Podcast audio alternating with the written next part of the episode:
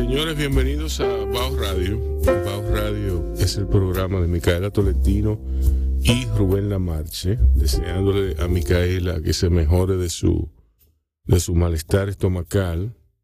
Ella ha tenido un fin de semana muy intenso y yo le deseo todo lo mejor a Micaela. Eh, por la fuerza, por la fuerza de voluntad de Will Smith, yo le aseguro a ella que con la fuerza de ese galletón que él le dio a Chris Rock, ella se va a curar. ¿Entienden? Ok. Señores, y yo me siento súper contento porque hoy es el lanzamiento oficial en Baos Radio, Digo, está bien que lo diga. Pero bien, yo no tengo problema. No, no, porque el, el lanzamiento. Este programa es tuyo. tú te puedes coger mi disco. Y pues, sí, no, porque es verdad. Y sobre todo un disco de tanta calidad. Sí. Gracias, hermano. Sí, sí. Eh, hoy yo quiero, yo quiero pensar que es el lanzamiento oficial en, en, en Reducto, en el confín, en el breve confín que Bao maneja, eh, del disco de José Jacobo. Herencia Criolla. Eh, lo digo porque es un disco muy especial de jazz. No es, eh, no es un simple disco de merengue, de pripri, de todo lo que... No es un simple disco de merengue de pripri. Es un disco de jazz, es una reinvención, una reinterpretación de los temas eh, que, que conforman nuestro, nuestra genealogía eh, más ancestral, musical, y que, que hacen contacto con, con, esos dioses específicos que, que tienen que ver mucho con, con el alma humana. Eh, hola, José. Bueno, después de esa introducción, imagínate. No, vete. Nos vamos y dejamos a la gente con... Eh, bueno, Rubén, qué bueno estar aquí de nuevo y compartir con la gente de Bajo Radio. Eh, ya yo más o menos soy un habitué aquí realmente. Sí, sí. Eh, Tú puedes aparecer a cualquier día. Sí, lo cual me, hace sentir bien porque eh, tu programa es, es, muy especial realmente para la, para la población dominicana y más allá. Sí, gracias. Precisamente por el criterio que tú tienes en, en la música que tú colocas en las entrevistas que tú haces, las la, personalidades que tú traes aquí al programa, etcétera, etcétera, es, importante, yo pienso eso. Y, y, yo poder venir y contribuir a, a, expandir la mente de tus radioyentes, para mí es un honor y un placer, así que gracias por permitirme dirigirme a ellos. Coméntame ese primer disco que escuchamos. Ese gerencia criolla es el disco, es el tema que, da título, al disco realmente y es el tema que, que, va a definir todo lo que se va a escuchar después. Eh, es una una mezcla de culturas, como bien se escuchan. Hay gente que me ha dicho, oye, pero yo escucho como el piano como de una sonatina, que, que cosas así del mundo, del mundo, eh, vamos a decir, académico, de la música académica. Muy lírico, muy eh, lírico el piano. Y precisamente eso es lo que es, es una mezcla de cultura, es una mezcla del mundo europeo con el mundo africano y todo lo que obviamente se encontró aquí. Eh, con un ritmo de zarandunga en el fondo, la zarandunga de Baní, y, es una composición propia que, que, que le va a indicar al, al, al escúchalo de qué se trata el álbum, básicamente. El álbum trata, es la herencia criolla lo que trata precisamente no solamente hablar de las...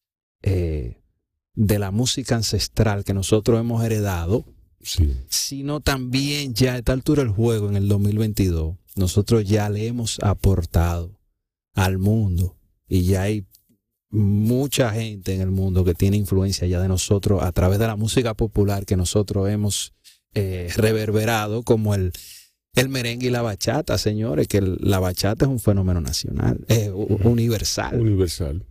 Hay academia de bailar bachata en Europa y, en distintas partes del mundo. me cuentan, me cuentan que, un negocio, que es el negocio que hay que tener. Claro. y el merengue, bueno, ni se diga el merengue tuvo una gran época también. eh, no, sobre, no solamente los años dorados del merengue de los años 80, sino que también antes de eso, eh, en las grandes orquestas que interpretaban eh, la música que se bailaba en los salones de aquí en, los años 40, 50, Cecilia, la Santa Cecilia, la, Orquesta San José, hubo también grandes artistas que exiliados, huyendo de la dictadura, también eh, hicieron su trabajo, como por ejemplo Napoleón Saya o como por ejemplo Villo Fromet en Venezuela. También crearon sus propias orquestas allá y llevaron música dominicana allá. Entonces, el merengue también juega un papel eh, todavía más atrás de lo que la gente piensa, porque la gente a lo mejor puede pensar, bueno, la época dorada de los 80 del merengue. Eh, pero anterior a eso también hubo un trabajo importante que se hizo a nivel internacional en el merengue.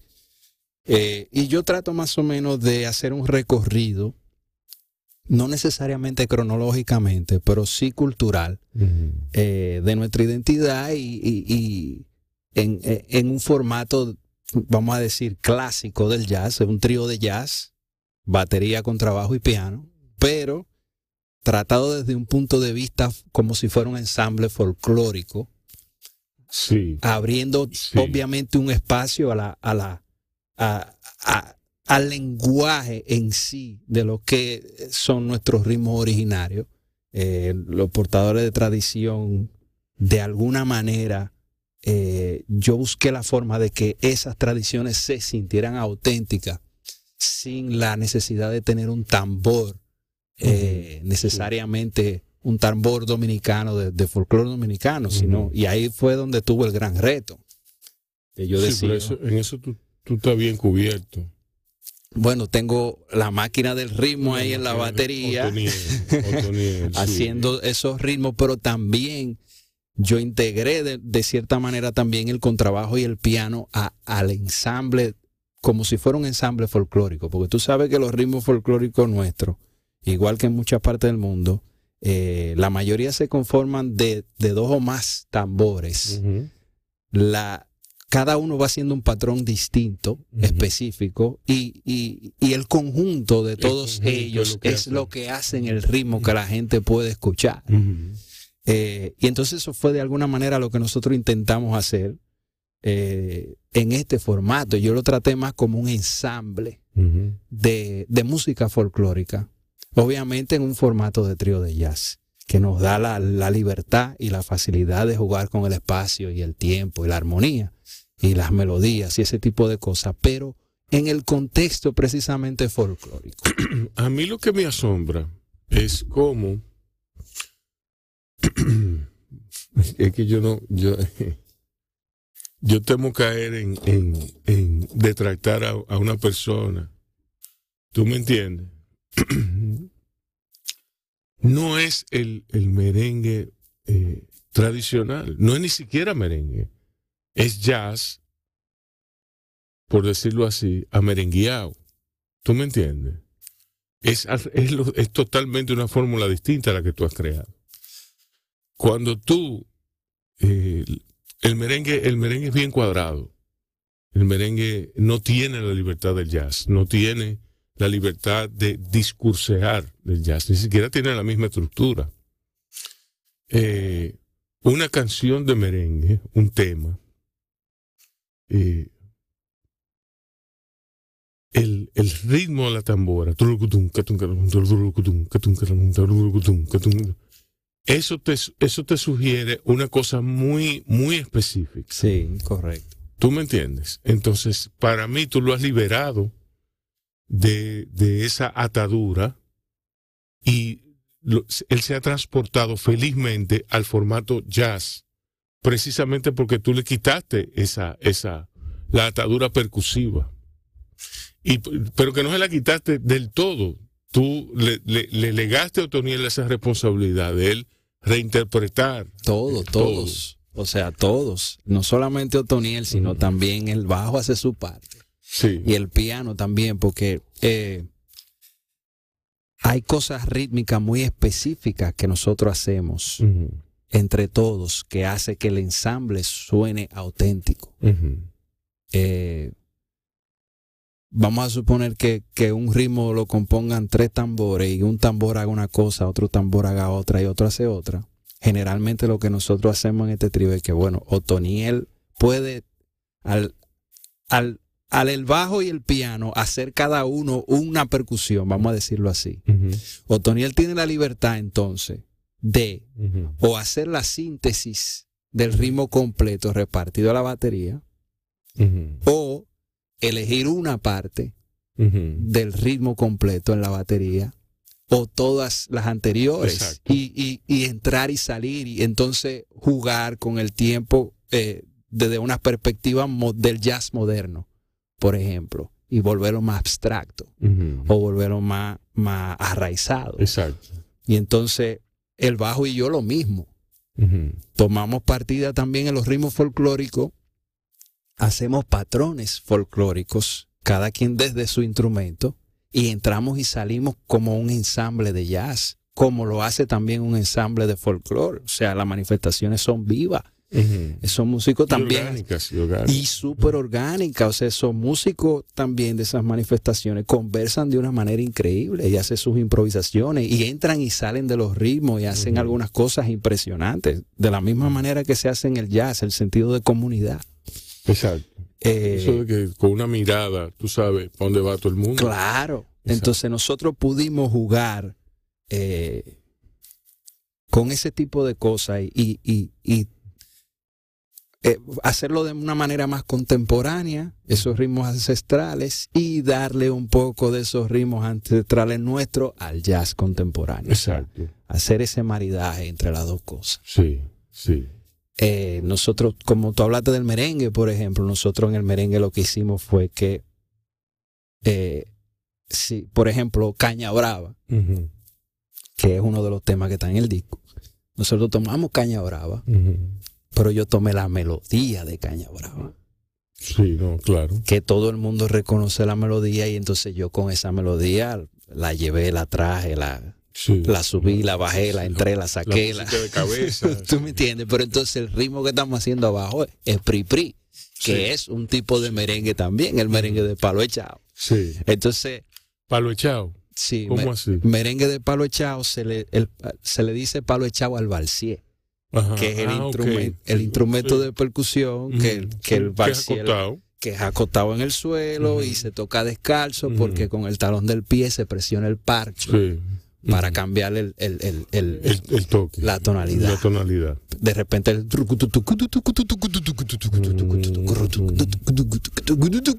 todo eso lo hacen con el talón del pie, que le van cambiando el, eso, la tonalidad al tambor, el pitch. Eh, y entonces nosotros tomamos el PRI-PRI, lo abrimos completamente, lo trajimos al jazz y entonces yo tomé la melodía del, de, Caña Brava y la pasé por distintas cosas, le hice inclusive hasta como si fuera un tema con variaciones de la música académica, porque volvemos a la, influencia europea también, eh, pero también dentro del contexto del jazz, pero sin también adentrándome la parte rítmica también dentro del espectro rítmico del PRI-PRI. Ok, vamos a oírlo entonces. Con las improvisaciones. Vamos a oír Caña Brava.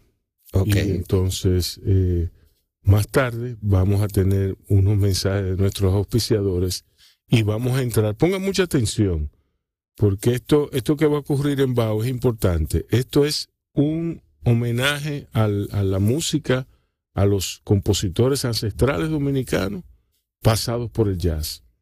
Eh, hoy estamos poniendo el disco eh, Herencia eh, Criolla de José Jacobo. Así que pongan mucha atención a eso, que cuando volvamos vamos a oír entonces otro tema y lo vamos a comentar por aquí. Dale, José. Miren, señores, en marzo teatral, en Abad, invita al encuentro con César Olmos. Esto es en reconocimiento del gran actor dominicano y habrán cuentos, enseñanzas, anécdotas, dramatización, poemas y música. Todo por el teatro. César Olmos en Abad Galería el jueves 31 de marzo del 2022 a las 7 de la noche. El jueves 21 de 31, perdón, 31 31 de marzo del 2022 a las 7 de la noche. Eso en la calle Sánchez, 120 de la ciudad colonial. Habrá también un homenaje a Rafael Áñez Vergés. Ok, esto nos lo envía Ana María Enríquez. Le damos las gracias por siempre tomarnos en cuenta. Y bueno, seguimos aquí en Bajo Radio con José Jacobo. José, primero oímos eh, Caña Dulce, Caña Brava, Caña Brava, ¿verdad? Y luego, ¿qué oímos?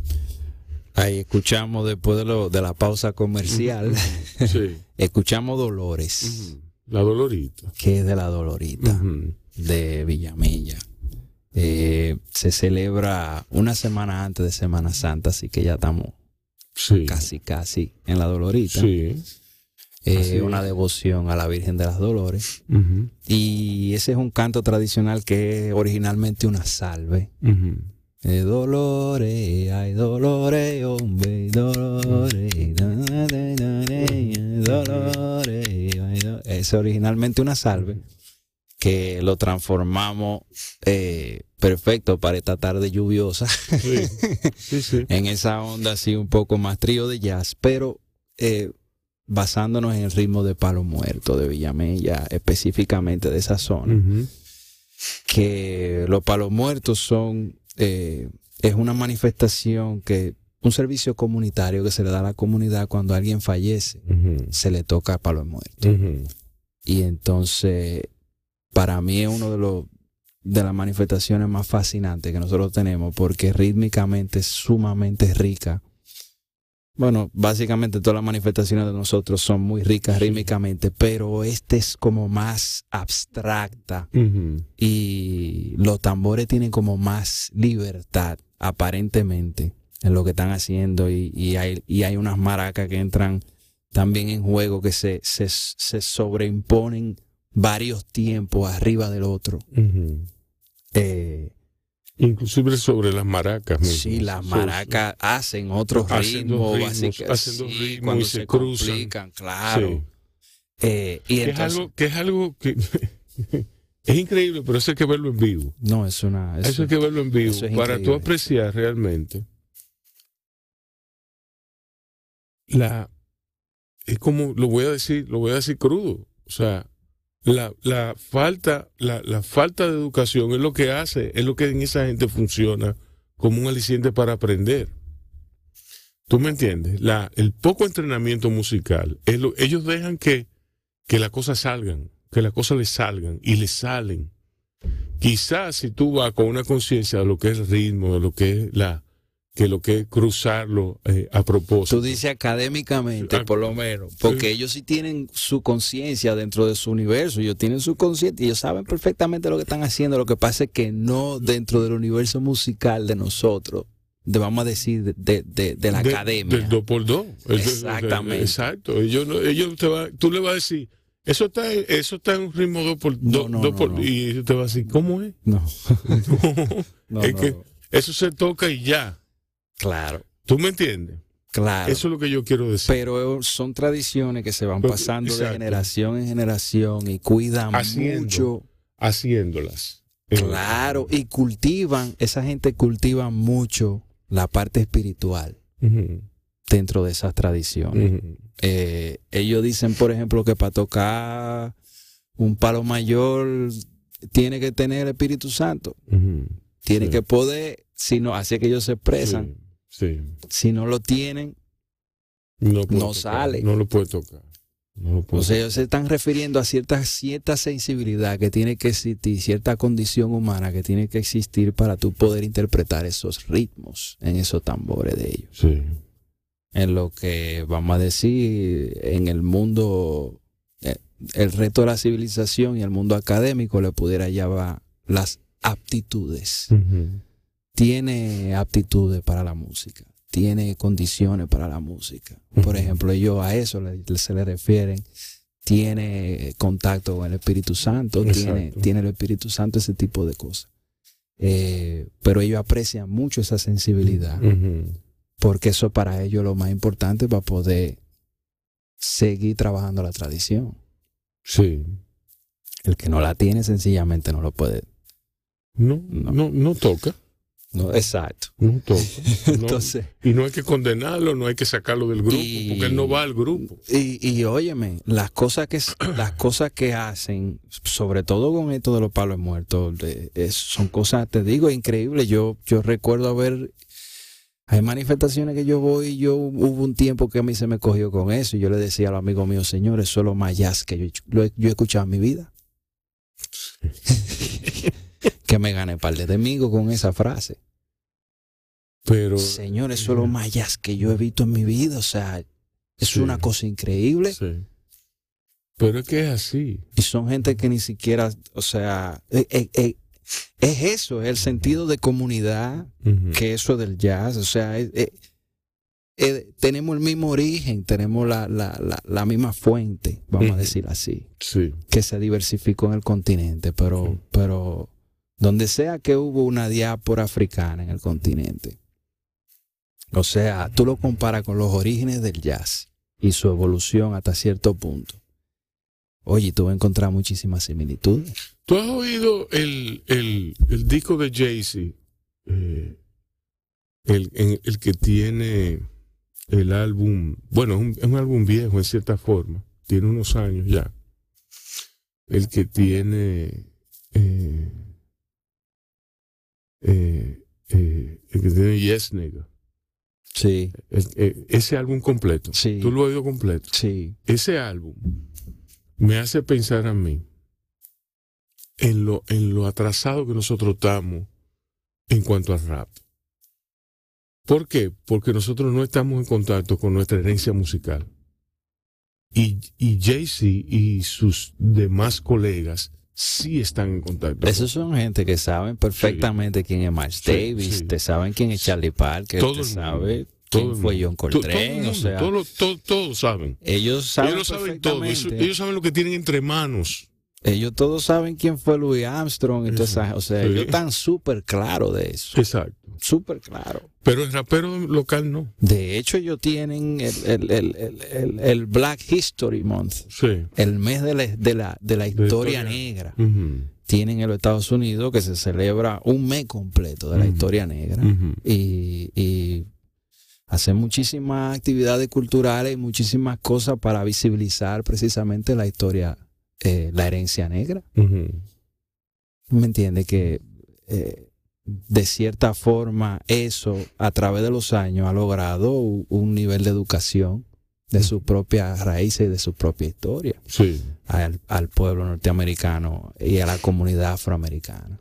A mí me interesa eso que dijiste, de que tú no has oído no, no has oído nada más jazz que, que eso.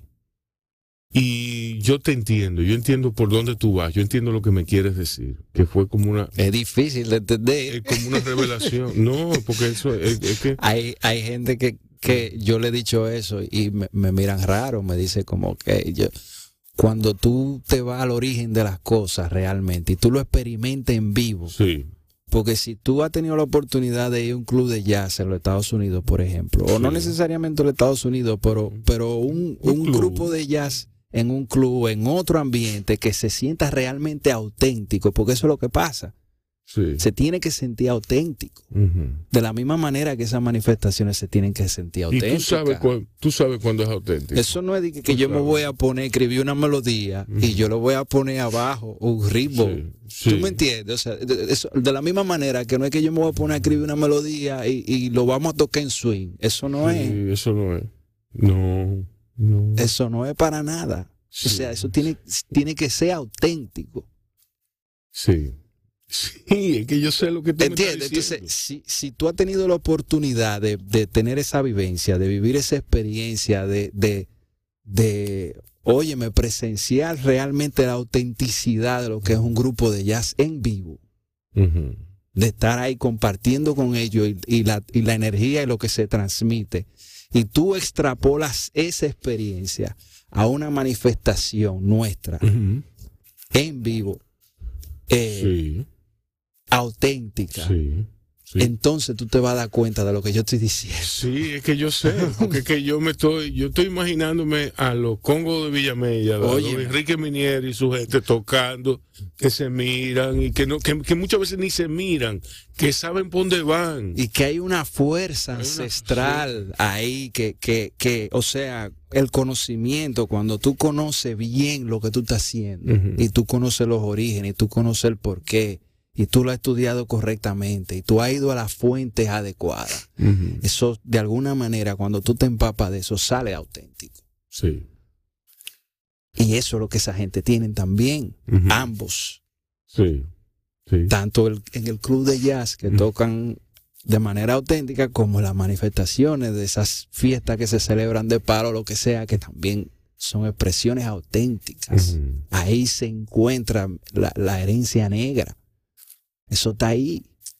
Y tú la sientes y la vives. Yo, yo me pregunto, eh, ¿qué pensarán ellos?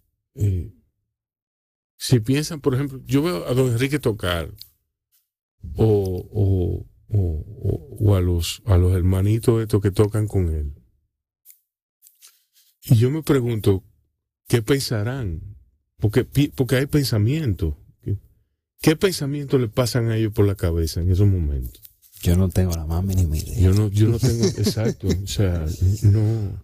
No tengo la más mínima idea, realmente. Como te puedo decir que tampoco tengo la más mínima idea de qué piensan lo del club de jazz. ¿Qué tú piensas cuando tú estás tocando? Yo no sé. Yo estoy en otro mundo, viejo. Sí.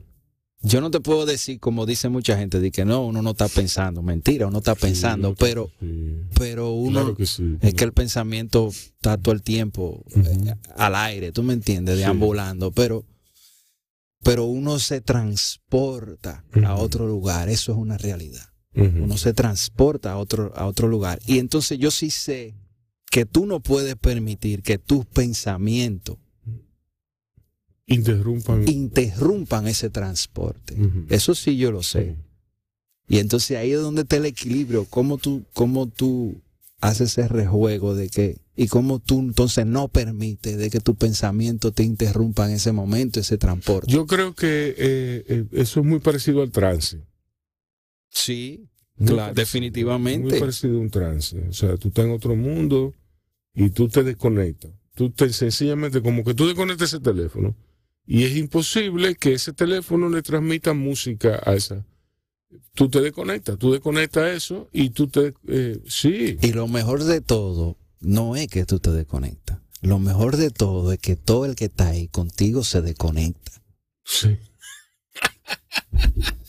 ¿Entiendes? Sí, o sea, sí. Bill Evans, oye, oye lo que decía Bill Evans. Bill Evans hablaba de eso. Y él decía que todo el mundo tiene una mente universal. Oye el concepto de Bill Sí. Evans. Y que él decía que el propósito de él hacer música en vivo era que su mente universal se comunicara con la mente universal de los otros. Sí, así es. Y entonces eso es. Sí. Eso mismo es. O sea, hay, hay un momento en que nos, nos desconectamos todo lo que estamos en el escenario. Nosotros estamos el trío tocando encendido, pero nosotros tres estamos lejos de conectados, pero estamos en el mismo sitio los tres juntos. Exacto. Y entonces, chulo es cuando no solamente estamos nosotros tres, sino que en el público también hay gente desconectada con nosotros. Sí. Y estamos todo el mundo transportado. Sí, hay gente desconectada, hay gente no tan conectada. hay gente que no se lo conectada. permite, hay gente Hay que no lo sí. hace, pero sí hay gente porque yo hay lo he gente que vivido. está full en conexión contigo. Yo lo he vivido de ambas partes. Yo lo he vivido como, como intérprete y lo he vivido como espectador. Como espectador. de las dos maneras. Y eso es algo mágico. Eso Y es eso algo. queda en tu memoria. Eso, Eso es una como el- experiencia. como el evento que yo te conté, que fue el, mi- el primer evento de jazz en que yo tuve.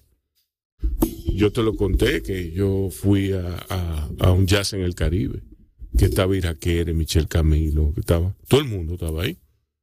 Estaba eh, Jorge Tavera, Arturo Sandoval, Ya tú eh, sabes. Dave Valentín, Gonzalo Rubalcaba. Y yo me quedé prendado. Y eso está en mi memoria. Y fue que yo vibré a la misma altura de esos tipos. Te desconectaste con ellos. ¿Tú me entiendes? Te fuiste. Fue una él. cosa memorable, memorable. Vamos a oír música. Vamos a vamos a- desconectarnos entonces Dale, dale. con yo yo quiero que entonces porque entonces oímos folclore y hoy escuchamos merengue con caña brava, pero vamos ahora a escuchar bachata porque también la bachata Dale. está Dale. Y este es el famoso Dos Locos de Monchi y Alessandra. Sí. Qué locos, qué locos somos tú y yo. Ese tema. que yo tuve la, la dicha de contar con, con, con Miguel Zenón como invitado especial, un Sí. saxofonista alto puertorriqueño, eh, un virtuoso, pero aparte de eso, el trabajo que él ha hecho también en su carrera. Un, un artista que lleva desde 2011 todos los años nominado a los Grammy, a los dos, a los latinos anglosajones, todos los años.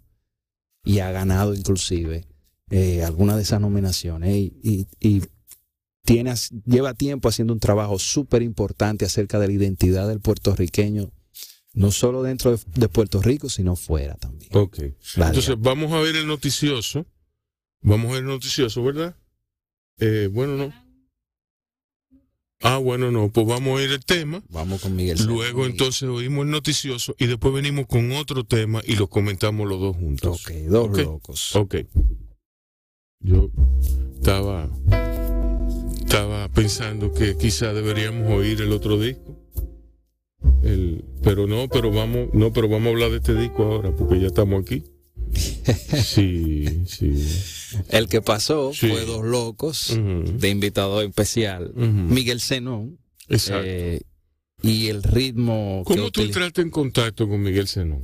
A Miguel yo lo conocí, coincidimos en un festival de jazz, eh, en el de Cabarete, Sí. el último que se hizo, que fue el 2019. sí. Coincidimos. Y resulta que yo había traído un amigo saxofonista puertorriqueño, mitad puertorriqueño, mitad dominicano, para que tocara con nosotros, que fue que grabó eh, Jonathan Suazo, que grabó conmigo el disco anterior. ujú, Él grabó Cimarrón. Y Jonathan es amigo de Miguel. Sí. Entonces coincidimos, tocábamos la misma noche. Yo recuerdo que esa noche eh, éramos, no recuerdo quién tocó, quién fue que abrió el concierto, pero toqué yo, tocó Justin Coughlin, un pianista que me encanta, que eh, eh, increíble lo que ese tipo hace y es ciego eh, y hace unas cosas en el piano impresionantes y tiene su trío mortal. Y aparte que está padrinado por Quincy Jones, o sea, es un tipo que tiene la estructura bien. Sí. Y entonces cerraba la noche, Está bien amueblado. sí, está bien amueblado. Eh. Cerraba el, el concierto, el festival de ese día era sábado, en Playa Cabarete, cerró Miguel Zenón. Con el cuarteto de él, ese año él sacó el disco de homenaje a, a Ismael, a Ismael Rivera, Maelo. Ese disco Sí. eh, creo que ganó Grammy o nominado mínimo en los dos. Eh, y entonces nos conocimos esa noche, Jonathan nos presentó. Después yo fui a Nueva York, que Jonathan me pidió, porque Jonathan Suazo estaba haciendo un trabajo también eh, con, con su, su parte dominicana también, y quería hacer un trabajo también con folclore dominicano. Y me llamó y fuimos a Nueva York, tocamos en un teatro, el Teatro Latea allá, Ujú. en el Lower East Side, eh, para que yo le dirigiera sí. la parte folclórica. Tamaño postín.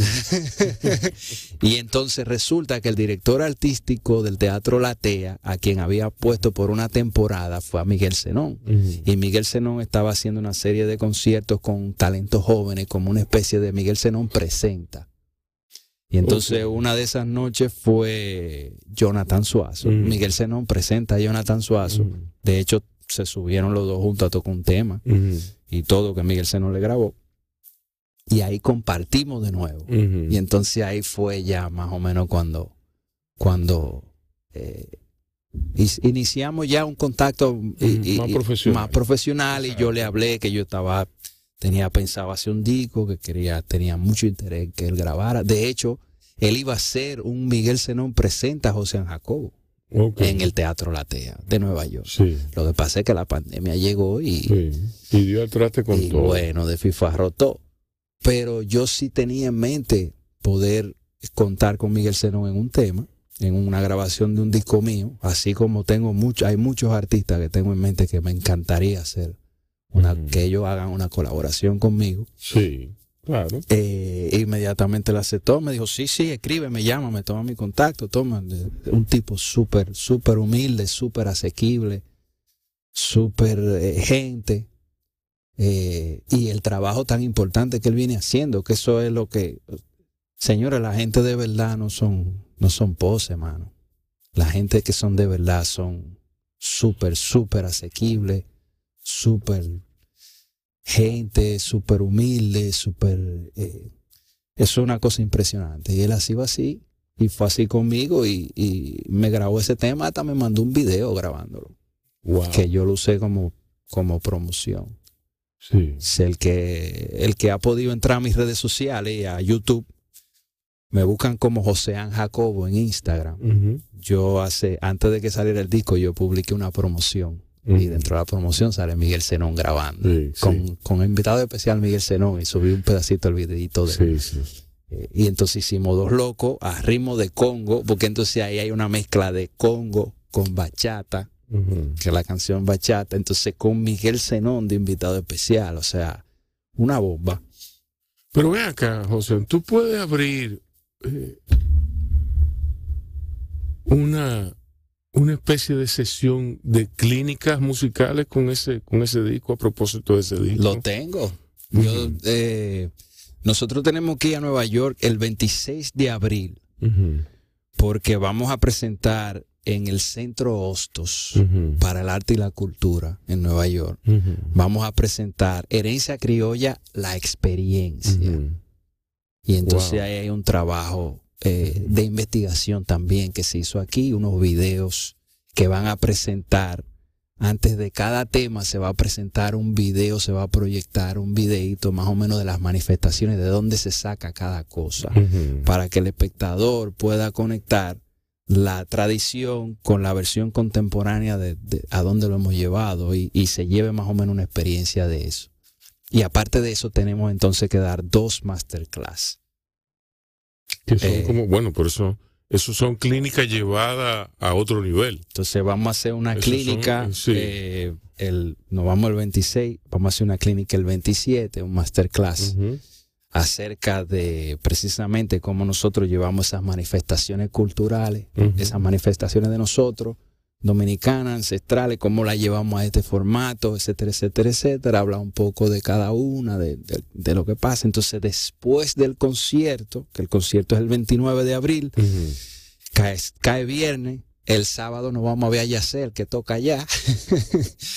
el domingo es día del trabajo, se pasa para el lunes, el lunes no se trabaja. Entonces el martes vamos a hacer el otro masterclass que ya yo hablé personalmente con Otoniel Yo voy a ir a ese. para que él dé su masterclass del Afro-Dominican Drumming Sí. el martes. Y regresamos a Santo Domingo el miércoles 4 de mayo.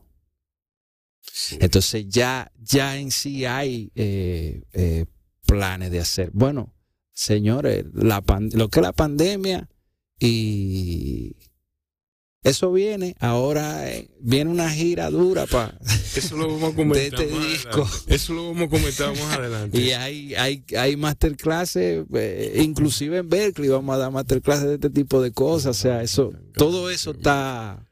Sí. No lo digan mucho. No, no, No ya se queda así. así. Sí, porque Mientras tanto vamos a disfrutar La- de lo la- que tenemos la ahora. envidia es una cosa muy grande.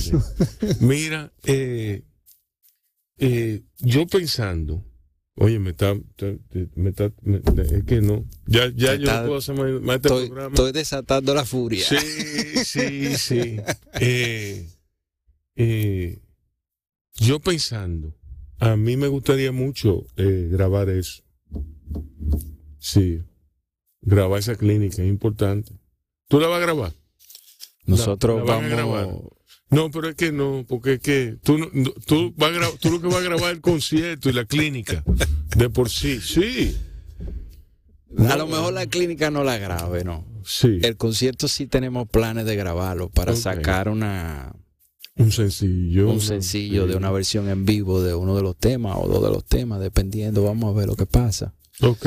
Y posterior a eso sacaremos algún video de YouTube de presentación en vivo. Claro, claro, eso es importante. Es importante porque eh, hay un, hay un, hay un, un nivel de representación que se gana con lo audiovisual. Eh, y la gente de esta nueva generación es increíblemente visual. Eh, y para mercadear, para, para, el mercadeo de, de, este nuevo disco, eso es esencial. Entonces, eh, vamos a ver el otro. O sea, a nosotros no está yendo el tiempo. No, ¿Tú crees que yo, hoy.? Yo estoy aquí hasta que tú digas. No, no, pero tú crees. No, yo digo para oírlos todos. Bueno, eh, faltan uno, dos, tres, faltan cuatro temas. Ok, bueno, sí, no da tiempo. No da tiempo de Si quieres seguir en la bachata, sí. Okay. puedo entonces hacer una anécdota de otro invitado especial Dale. que se llama Ramón Vázquez, que es un tremendo amigo, eh, que real, bueno, bajita de Chucho Valdés. Eh, es cubano radicado en Puerto Rico, ha hecho vida en Puerto Rico y ha sido eh, un súper, súper colaborador con, con este país, sobre todo. Eh, y decidió, bueno, me dio la oportunidad de trabajar con él. Sí. Y, y, y, y, yo también, él conmigo, o sea, yo, yo he trabajado con proyectos de él y ahora él me grabó también en este proyecto. Eh, y es un tema sumamente importante por lo que significa para, para la bachata. Y este tema se llama Bachata Rosa, que es la composición de Juan Luis Guerra, la súper, hiper famosa. Eh, pero es más lo que representa este tema. Tú sabes que antes de Juan Luis Guerra sacar Bachata Rosa, los bachateros no les gustaba que le dijeran bachatero. Sí.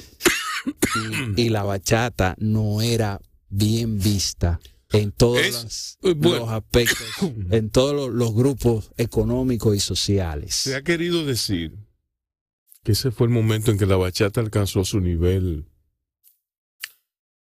algo así como de salón, ¿entiendes? Que fue como cuando la bachata se puso de salón. Pero yo no estoy de acuerdo. Eh, de hecho, eh, hay, es un toque, la bachata es un toque es un toque muy específico. Eh, pero bueno, ahí hay otra disquisición en la que yo no voy a entrar en este momento. A mí me gustaría tener a César Nanún aquí. Lo que sí bien es cierto es que luego del disco Bachata Rosa de Juan Luis Guerra, sí, hubo una gran apertura hacia la bachata. Eh, inclusive de los mismos bachateros también.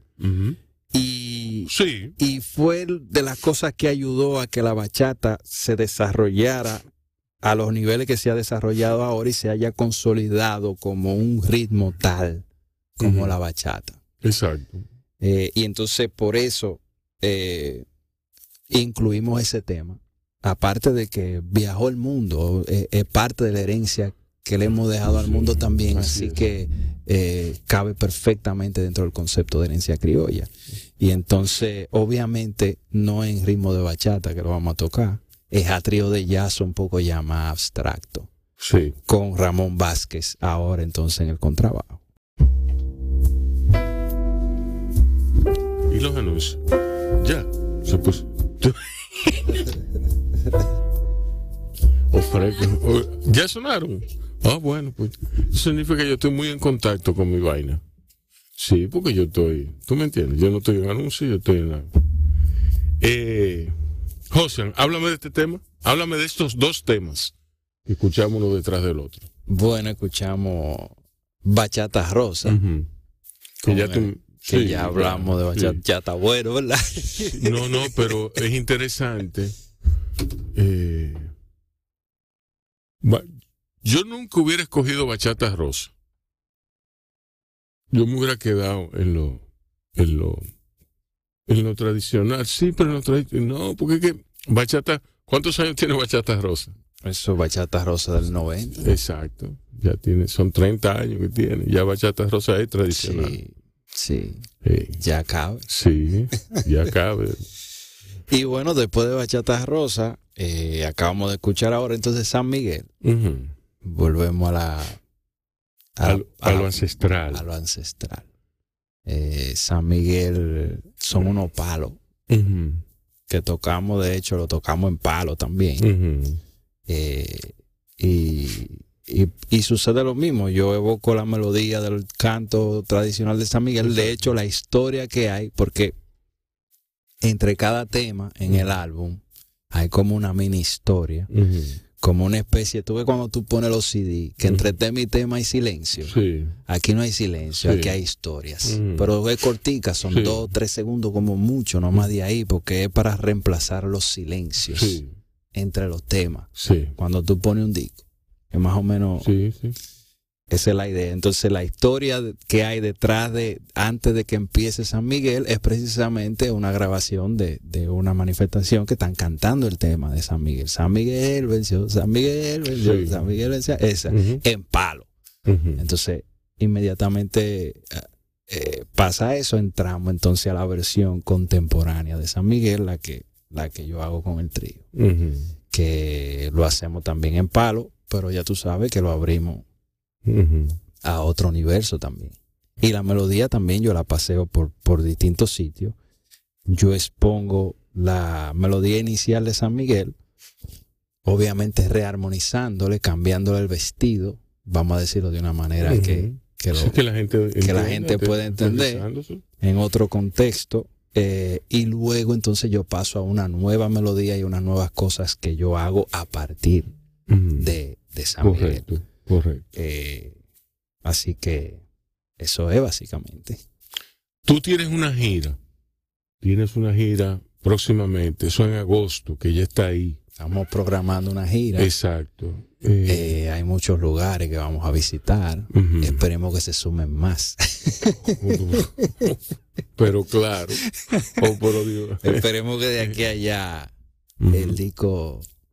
¿Qué, qué estados vas a visitar? Hasta ahora vamos a En los visitar, Estados Unidos. sí, solamente Sí. Estados Unidos. Sí. Eh, Con eso ahora. da, con eso da. Sí, ¿verdad que sí? Yo tengo una gira también. Con eso da. Sí. Bueno, vamos a ir eh, Nueva York, evidentemente. Vamos a ir Boston. Connecticut. Eh, tenemos también Cleveland, Cincinnati. Tenemos Seattle.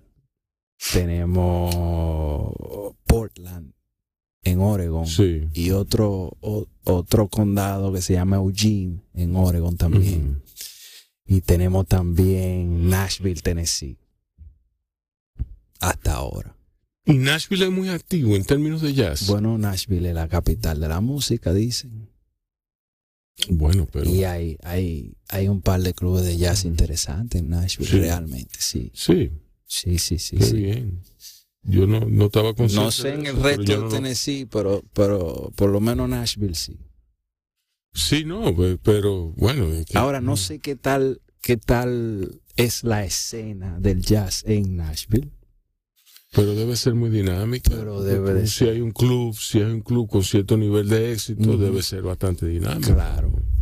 Para que ustedes vean que no todo, no todo es música Claro. country. Y vamos a ver lo que pasa, porque ya el disco, el disco está viajando el mundo, ya está sonando en. Irlanda, ¿Cómo en? Irlanda está Mm. sonando, está sonando en Argentina, está sonando en Puerto Rico, está sonando en Los Ángeles, está sonando en Seattle, está sonando en Nueva York, está sonando, o sea, hay muchos lugares del mundo que están so- que están Que poniendo están el disco. activos, están activos. Están muy activos. Óyeme, eso son buenas noticias. Eh, muy buena noticia realmente. Y eso que la campaña radial, eh, nosotros estamos trabajando con Lydia Lehman Promotions de Nueva York, Sí. que ahora mismo es una de las de las empresarias más importantes de relaciones públicas del jazz, es Sí. Lydia Lehman. sí. Ahora mismo, o sea, estamos hablando de que ella mueve artistas como eh, Gonzalo Rubalcaba, Jack Ujú. de Jonet, Ron Carter, Sí. o sea, O sea que- es la élite de- del jazz ahora mismo. Eh, ahora mismo está en los Grammy porque hay varios clientes de ella que están nominados a los Grammy y ya ella, ya Ujú. ella tiene par de Grammy en la gotilla, como decimos aquí. Salió en la revista Forbes como una de las tre- empresarias treintañeras más exitosas ahora mismo de Nueva York. Wow. Eh, sí, tiene, tiene un buen pedigrí y, y ha hecho un muy buen trabajo. De hecho, ella fue que trabajó eh, Cimarrón, El disco anterior de nosotros, y ese disco eh, rompió récord. eh, y a mí, hasta yo me sorprendí, porque- y ella misma me decía, mira, yo estoy sumamente sorprendido contigo, porque en este negocio lo que funciona es la continuidad. Porque hay muchos medios que no publican tu trabajo si no, si no te conocen. O sea, Sí. tienen que ir conociendo tu trabajo primero para ellos animarse a publicar algo tuyo y, y la acogida que han tenido contigo es impresionante. O sea, y el disco pasado rompió el top 100 de los discos más sonados de Estados Unidos de la radio. Wow. Rompió el top 100 en la BBC de Londres, en un programa de ellos muy famoso que se llama Most Requested Jazz, Jazz Records. Estuvimos entre los 10 elegidos. Rompió top 50 en la radio australiana, ABC Jazz. Eh, fue elegido como uno de los mejores discos del año 2019 por la revista Yacis. Y todo eso fue gracias al trabajo que se hizo con Lidia Lipman de, la- de las relaciones públicas. Qué bien. Entonces ella ahora está también trabajando este disco, lo cual eh, todavía no han salido publicaciones importantes, pero en cualquier momento salen. Ya yo tuve que grabarle anuncios en Argentina, ya hay entrevistas para Boston, ya hay, hay muchas cosas que están pautadas que van a salir y, y, y vamos a ver cómo se comporta en la radio, que va a comenzar a entrar la radio eh, estadounidense en, a partir del 2 de abril. Ya va a entrar con fuerza en Sí. la radio estadounidense. ¿Por qué se tarda tanto desde su lanzamiento hasta cómo es el circuito? ¿Cuál es el comportamiento? Bueno, mira lo que sucede. eh, ella hace un trabajo. Primero le tienen que llegar los discos. Exacto. Y entonces ella hace un trabajo de, de enviar el material a, a todos los contactos. Y no solo eso, sino darle seguimiento. Porque imagínate tú la cantidad de material que reciben las emisoras y, y los críticos de jazz y las revistas Downbeat, New York, el New York Times. Toda esa gente, ya tú sabes, la, Sí. la cantidad de, de- de material que Sí. reciben esa gente. Entonces, eh, y hay muchas de esas revistas que se publican mensual o trimestral o bimestral cosas así. Entonces tú tienes que esperar la próxima edición Exacto, sí. para que ellos Sí. puedan eh, escribir algo y, y, y, y todo es dándole seguimiento cada Ah, cierto tiempo llamándole, mira, recibiste el material, ¿qué te pareció? O sea, Ujú. ¿tú me Sí. entiendes? Entonces, la, eh, en cualquier momento comienza a dar Exacto. noticias, da- frutos, sí. da fu- noti- pues yo sé que ya hay, hay algunos sitios que ya han publicado, por ejemplo Latin Jazz Network, que es una revista digital de, de Canadá, ya publicó sobre herencia criolla. Eh, hay un blog también que se llama Broadway World, algo así, que también publicó algo muy interesante. Eh, y, y poco a poco se van sumando ¿Y cómo han sido las críticas? súper, súper interesantísima. Eh, la acogida ha sido A mí, me increíble. interesaría, a mí me interesaría leerlas porque es bueno también ver cómo nos ven, cómo nos ven, eh, por ejemplo, un crítico canadiense, un crítico japonés, un crítico, ¿tú me entiendes? Sí, Alguien que no haya tenido contacto con la cultura, alguien que no sepa lo que es bachata rosa, alguien que no sepa lo que es caña brava. ¿Tú me entiendes? Sí. Que él se pregunte por qué esto se llama bre- eh, eh, eh, herencia criolla. eh, herencia Hay Creole Inheritance. ¿Y por qué este disco se llama Caña Brava? hay un feature que me va a hacer la radio KNKX de Ujú. Seattle. Ujú, Eh, hay un programa que se llama Jazz Caliente con su conductora Robin Lloyd.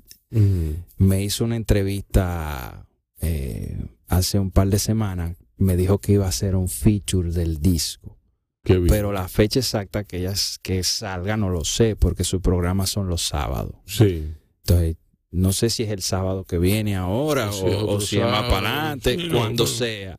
la Sí. cuestión fue que ella me hizo una entrevista por Zoom y la grabó y me dijo que iba a escribir un artículo sobre el disco. Qué bien. Eh, y la, la, la, la retroalimentación que yo he recibido de gente de la industria ha sido sumamente positiva, sumamente positiva y son gente también con, con, con un nivel de, de eh, no solo de educación, sino de educación auditiva también, porque Eh, son gente que tiene muchos años bregando Y con que este no, medio. no, no son gente que hable mucha, que hable mucha M.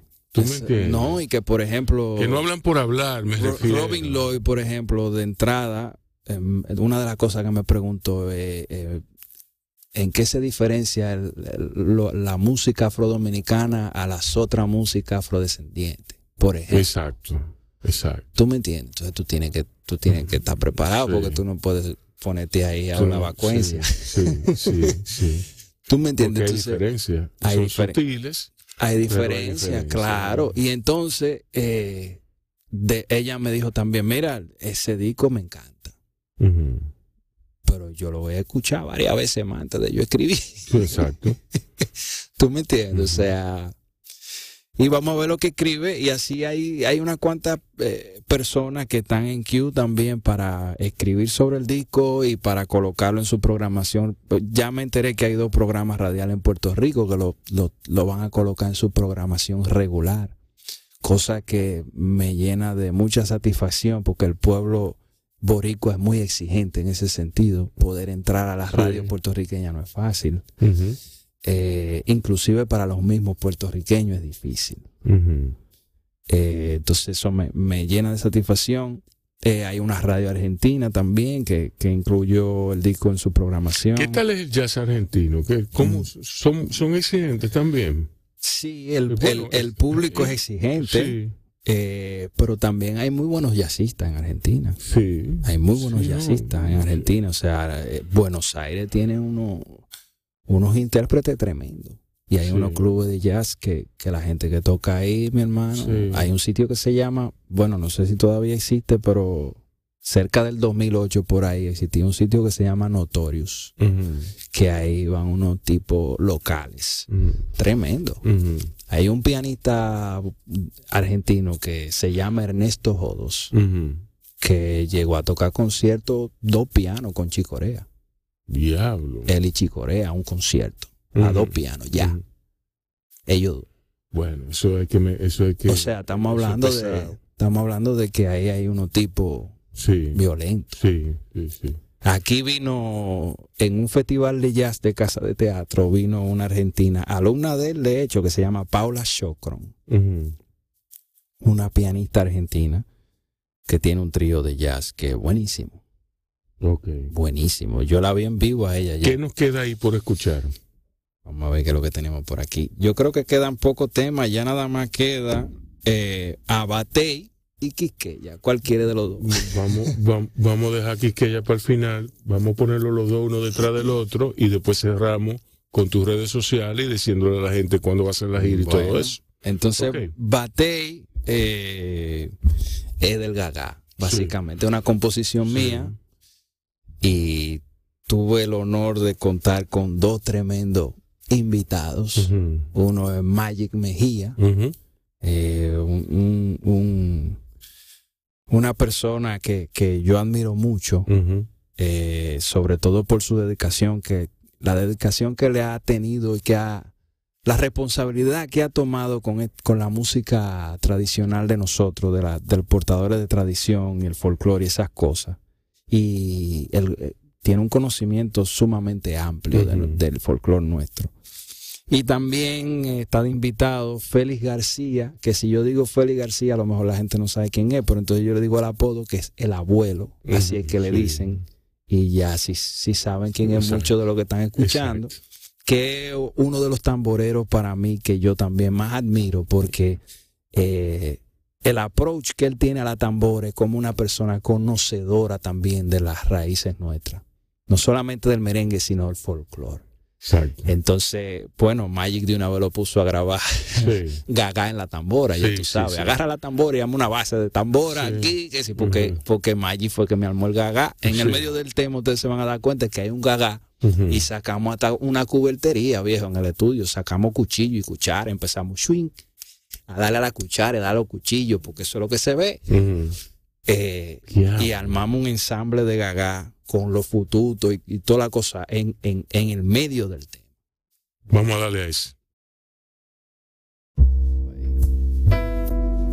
Señores, eh, vamos a terminar este programa oyendo a Quisqueya de José Jacobo en Quisqueya FM. Entonces, esto es parte de Herencia Criolla, el último disco de, de, de. Un disco fabuloso que hay que, hay que hay que experimentarlo. Es un viaje. Es un viaje, Dios mío. ¿Qué es esto? Eh, José, da tus redes sociales. ¿Cuándo tú tienes la gira?